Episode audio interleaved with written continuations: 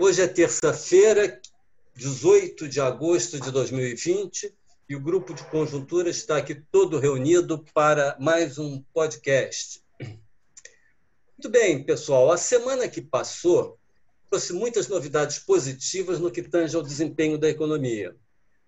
É, em particular, os índices do comércio divulgados pelo IBGE mostraram uma alta substancial das vendas no varejo, que, é, por mais surpreendente que possa parecer, voltaram aos níveis pré-pandemia, no caso do varejo restrito. É, Destacou-se, por exemplo, a venda de materiais de construção, que é importante por ser um setor é, muito é, gerador de emprego. Né? É, as vendas nos materiais de construção cresceu, cresceram 17% em junho, e já ultrapassam em 1,4% o nível de junho do ano passado. Então, você vê como esse setor está reagindo. Ainda entre os dados divulgados na semana passada, é, tivemos também os dados do setor de serviços, que esse sim ainda está longe do nível é, Covid, mas isso, de certa forma, era de se esperar, já que o consumo de muitos serviços impõe contato social próximo, quando não a aglomeração. Né? Então, esse aí tende a recuperar mais devagar mesmo. Ainda assim, houve uma certa recuperação, um crescimento de 5% é, em junho contra maio. É, juntando essas novas informações com outros dados positivos anteriores, crescimento das vendas de automóveis, etc., ninguém mais duvida que a queda do PIB em 2020 vai ser bem menor do que aquela que se projetava um, um ou dois meses atrás. Bom, era para estarmos comemorando. Só que não. Semana passada e no início dessa semana parece ter crescido o desconforto em relação ao comportamento real ou imaginário da economia é, e, por consequência, também um desconforto com a política econômica. E o mercado financeiro, que antes parecia exageradamente otimista, agora entrou, assim, vamos dizer, num modo é, de pessimismo. Né? Então, crescer é, na, na, política, etc., cresceram, entre os analistas, cresceram questionamentos à política fiscal e ao seu pilar básico, que é o teto dos gastos. A própria permanência né, do ministro da Economia foi colocada em dúvida. A razão, tanto, é, de um lado, a gente pode se perguntar se a economia pode prescindir do auxílio emergencial e outras medidas de apoio fiscal por um período ainda relativamente longo que se estenderia no ano que vem é, e a sua substituição por um, é, por um programa é, mais permanente. Isso aí para dar apoio ao, seu, ao processo de retomada do crescimento. A resposta, se a economia vai poder prescindir ou não disso a, no, no, ano que vem, ou talvez já até final, a partir do final desse ano, é, é, bem, é bastante controverso. Acho que isso aí é um tema a discutir né, num, outro momento. É, mas, por outro lado, há que se avaliar os impactos econômicos de um eventual descontrole fiscal, que põe em risco regras que vinham até o momento da pandemia, garantindo uma trajetória benigna para a dívida pública brasileira, e tem também importantes efeitos positivos sobre o crescimento futuro. Bom, é, antes de passar a palavra aos meus colegas, eu gostaria de lembrar um par de informações sobre o comportamento de duas variáveis que parecem cruciais para o crescimento que não podem, a meu ver, ser desvinculados da questão fiscal, que é a taxa de inflação e a taxa de juros. Nós sabemos que o Brasil é um país onde, tradicionalmente, é, inflação e juros eram muito altos. Isso teve uma consequência, um preço muito alto que o Brasil pagou por isso em termos de crescimento econômico, décadas. Mas nos anos recentes nós tivemos avanços significativos nesses dois territórios. A inflação hoje é muito baixa, todos sabemos, né? E a taxa de juros também é a mais baixa da história. É, estou me referindo aqui à taxa de juros básica, né, a Selic. É, e algo é, muito importante a respeito desse comportamento benigno de inflação de juros é que ela não é que isso não é um mero reflexo do que ocorreu no mundo, como muitas vezes é, é, é desdenham alguns é, analistas. Para ilustrar esse ponto, eu recolhi informações divulgadas pelo Banco de Compensações Internacionais, o BIS, sobre taxas de juros em 38 economias avançadas e emergentes. E aí eu calculei a média é, para diferentes períodos para comparar com a, com a taxa brasileira. Os resultados, a meu ver, são bastante eloquentes. É, vamos comparar, por exemplo, os números atuais com os de 5 e 10 anos atrás. Em 2010 e 2015, as taxas básicas de juros dos emergentes ficaram entre 5% e 6%. Tá? fixasse o número. A brasileira foi de aproximadamente 11%, aproximadamente 11% em 2010, 14% em 2015. Ou seja, ela foi mais do que o dobro da taxa média dos emergentes. Hoje a taxa de juros brasileira é 2%, que é, é metade, praticamente a metade daquela que é observada na média dos emergentes, que é 3,9%. Então, você vê que há um movimento de, de é, há alguma coisa de, de, de, de brasileiro, de, de, endógeno, de brasileiro na, nisso que ocorreu. Não é só um reflexo do que ocorre no mundo. Essa taxa de juros foi é, brasileira atual foi viabilizada pela queda da inflação, que também era mais do que o dobro da média dos emergentes há 15 anos atrás, que hoje é mais baixa do que a média dos emergentes, pelos mesmos dados do BIS. Então, eu vou encerrar aqui só colocando o seguinte, que a pergunta mais importante é quanto disso se deve à política fiscal, quanto se deve a fatores externos ou ao baixo crescimento da economia. Muitos acham que são esses últimos fatores. Não é o que eu acho.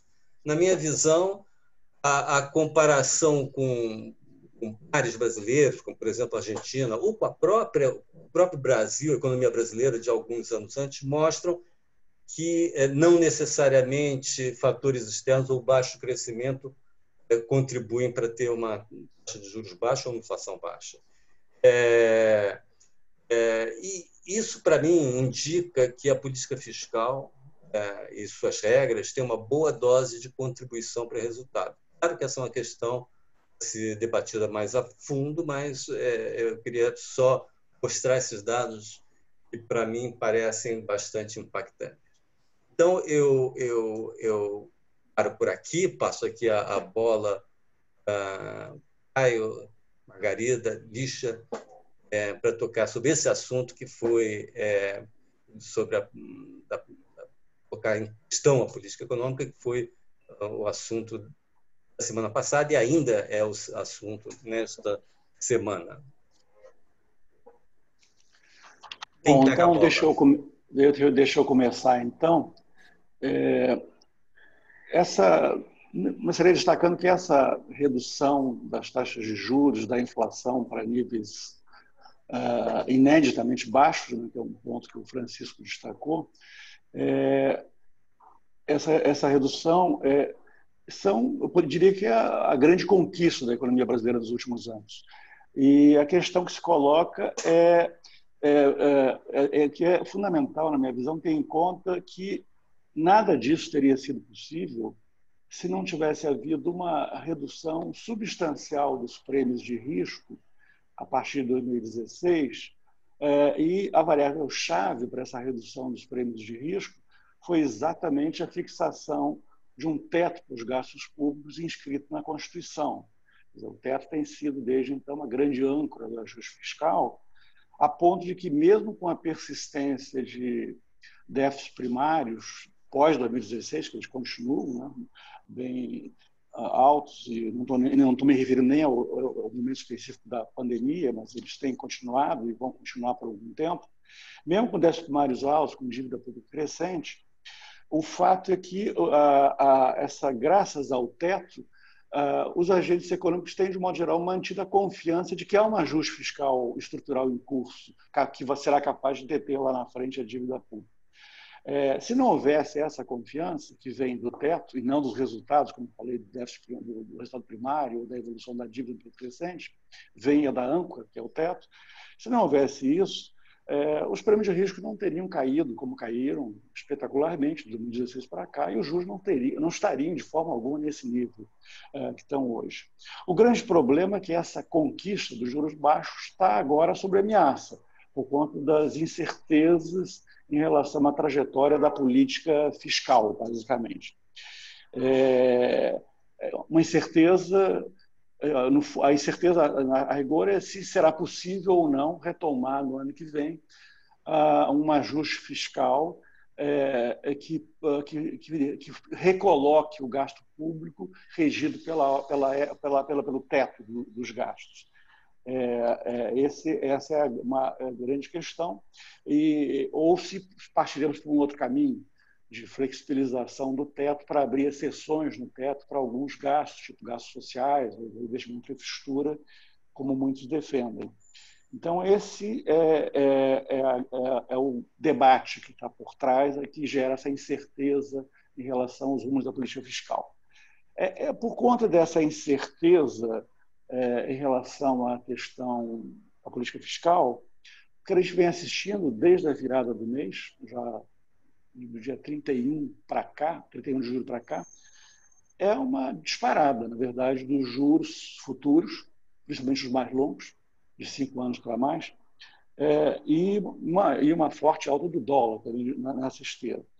O que está mostrando, mais uma vez, o que tem sido ocorrido de forma, é, de forma repetida nos últimos anos, que é o quê? Uma extrema sensibilidade das variáveis juros futuros e câmbio, taxa de câmbio, dólar, do dólar, em relação à visão, à percepção que os agentes econômicos têm em relação ao compromisso, ao grau de compromisso do governo com o ajuste fiscal e com o controle da dívida. É isso que, que mais uma vez, está se revelando nessa disparada recente dos juros e do câmbio. E essa, essa piora das condições financeiras, né, ligadas à disparada dos juros e câmbio, ela, ela ganhou um novo ingrediente na semana passada.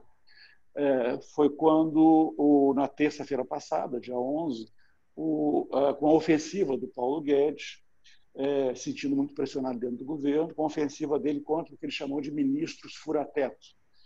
E, e uh, então esse é, é, essa procedimento não habitual do Paulo Guedes foi um, escanca, só, só ocorreu, na verdade, porque ele estava se sentindo muito pressionado em relação a esse debate dentro do governo, escancarou, na verdade, as divergências dentro do governo, que já, eram cada vez mais percebidas, perceptíveis, e isso foi uma, um contribuiu adicionalmente para essa alta dos, uh, dos juros do dólar. Bom, a resposta do Bolsonaro a isso veio no dia seguinte, na quarta-feira, dia 12, e foi uma resposta no sentido de tentar tranquilizar os mercados e reforçar o apoio dele ao teto e ao Paulo Guedes.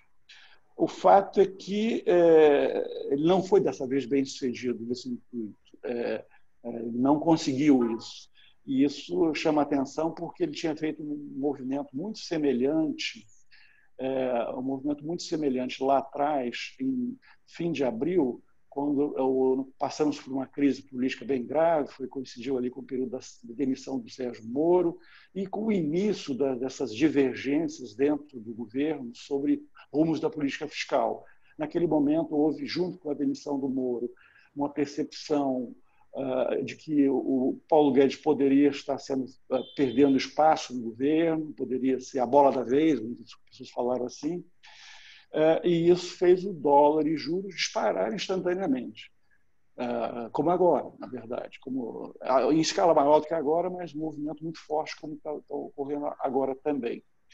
E mas naquele momento o, o, o gesto imediato do, do, Bolsonaro foi o que fez agora, de dar reforçar o apoio ao Paulo Guedes a PEP, etc., os gastos, e surtiu efeito naquele momento de rapidamente uh, provocar uma redução dos juros e acomodar um pouco o movimento do dólar, etc. Agora isso não ocorreu. Então, agora a gente está vendo um movimento muito é, é, diferente. Um movimento onde é, o, o, os juros, principalmente os juros longos, Então, crescendo enormemente, abriu muito spread dos juros longos por curtos, os curtos, eh, o que eh, significa que a chamada que é uma medida da chamada inclinação da curva de juros, do jargão técnico, que é uma indicação das mais importantes de prêmio de risco na economia brasileira, essa inclinação da curva de juros. E os juros abriram muitíssimo, na verdade. Hoje chegamos a um ponto é, que, por exemplo, a taxa de juros de 10 anos subiu de, de, é, de 6,7% no final de julho para 7,7% em poucos dias. ainda abaixo dos 9% dos juros de 10 anos lá no auge da crise de abril, mas um, um aumento muito rápido e aumentando muito a distância para os juros curtos. Bom, ah, para encerrar, o que eu queria considerar é o seguinte: é, o impasse que a gente está pode se resumir na seguinte questão. Se, eventualmente, não estou dizendo que isso vai acontecer, mas se, eventualmente, o caminho do Bolsonaro for movido por, por que hoje é praticamente o seu foco exclusivo, é a questão da reeleição. Se, se, o movimento dele for no sentido de flexibilizar o teto para abrir algum espaço para mais gastos sociais e investimento em infraestrutura, é, sem ter o ônus que é imposto pelo teto de fazer isso ao mesmo tempo que estaria cortando outros gastos, em particular através de reformas que viabilizassem isso, se ele não quiser ter esse ônus e quiser aumentar gastos sociais e investimento público em infraestrutura, terá que se fazer isso pelo, pela flexibilização do teto. É, e o problema é que evidências empíricas, no caso brasileiro, são muito contundentes em relação ao fato de que é, a, a, disparada dos juros e do, do, do, do, câmbio, que seria um cenário mais do que provável nesse contexto de flexibilização do teto, todos os sinais são nessa direção, as evidências empíricas são de que é, disparada dos juros e câmbios são inteiramente incompatíveis. Quando olhando para trás, a gente vê isso claramente como bom desempenho da economia. Então, isso significa, aí concluindo a última frase mesmo, que, do ponto de vista social e econômico, uh, os resultados colhidos com uma eventual flexibilização do teto, se esse for o caminho, vão ser exatamente opostos aos imaginados, aos esperados. Dizer, é, então, essa é, é o, o, o cerne da questão, na verdade. Bom, de, é, um ponto que o. Caio... Obrigado.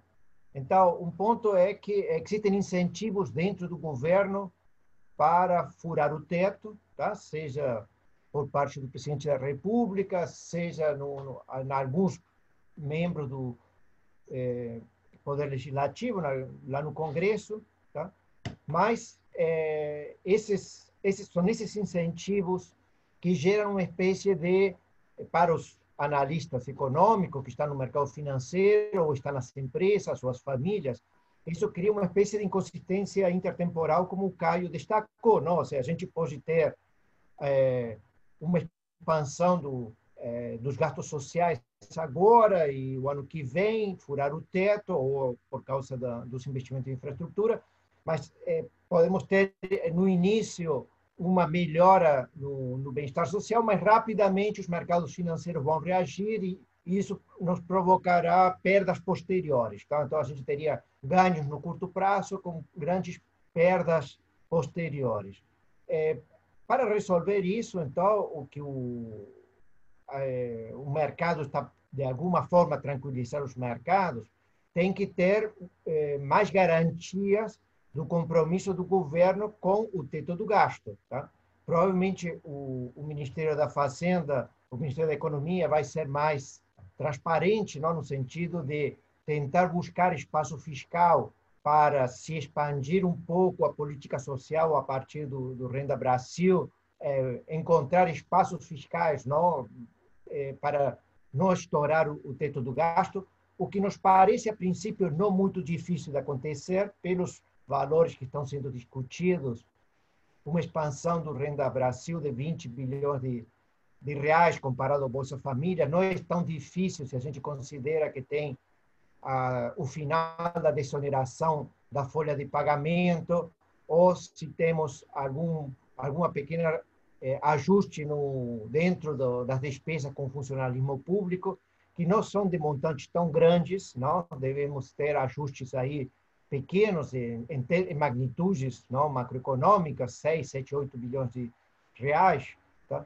Então, se o mercado, se o Ministério da Economia consegue dar alguma garantia de que existe espaço fiscal tá? para ter uma pequena expansão da política social, tá? sem furar o teto do gasto, isso vai tranquilizar os mercados. Tá?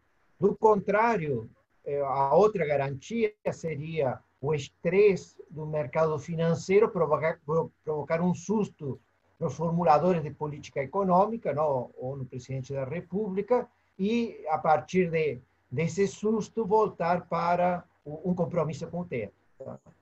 Mas, em princípio, a gente não parece, no momento, que, é, é, é, que viabilizar o teto do gasto seja tão difícil assim. É claro que tem questões de discussão política, escolhas políticas para serem feitas, mas que não são totalmente inviáveis. Pois é, então eu gostaria de acrescentar aqui aos meus colegas é, a ideia de que o teto exige escolhas, não tem jeito. Isso, o teto nos obriga a isso, é muito bom que nos obrigue. Então, agora o Brasil está num momento onde ele vai ter que fazer algumas escolhas, sim. Então, na verdade, se a gente quer encaixar um programa Renda Brasil, que é um programa Bolsa Família aumentado, porque é justo, socialmente legítimo, todo mundo acha que o Brasil tem que fazer essa opção nesse momento, a gente vai ter que fazer opções. Então, por exemplo, o Lídia estava dizendo que os números aí não são tão grandes assim. Né? Existe uma expectativa hoje de que esse programa Renda Brasil ele inclua mais 20 bilhões de reais no orçamento, que são de quase 2 trilhões de reais. É impossível de encaixar? Claro que não. Só para a gente ter uma noção de alguns números. A desoneração da folha de pagamento, que o Bolsonaro vetou corretamente, e o Congresso disse que pode vetar o veto, implica numa economia de 10 bilhões de reais. Né? A manutenção da regra do BPC, do benefício da prestação continuada, que felizmente o Congresso recentemente aceitou o veto do presidente da República. Também é uma economia de 3, 4 bilhões de reais. Né? O congelamento do salário do funcionário público, que já está na PEC do orçamento de guerra, do orçamento de guerra não, mas que está naquela ajuda que o governo federal deu ao Estado e município em troca salário do funcionário público federal, estadual e municipal está absolutamente congelado até dezembro de 2021. Só essas pequenas reduções de despesa já permitem encaixar o programa Renda Brasil.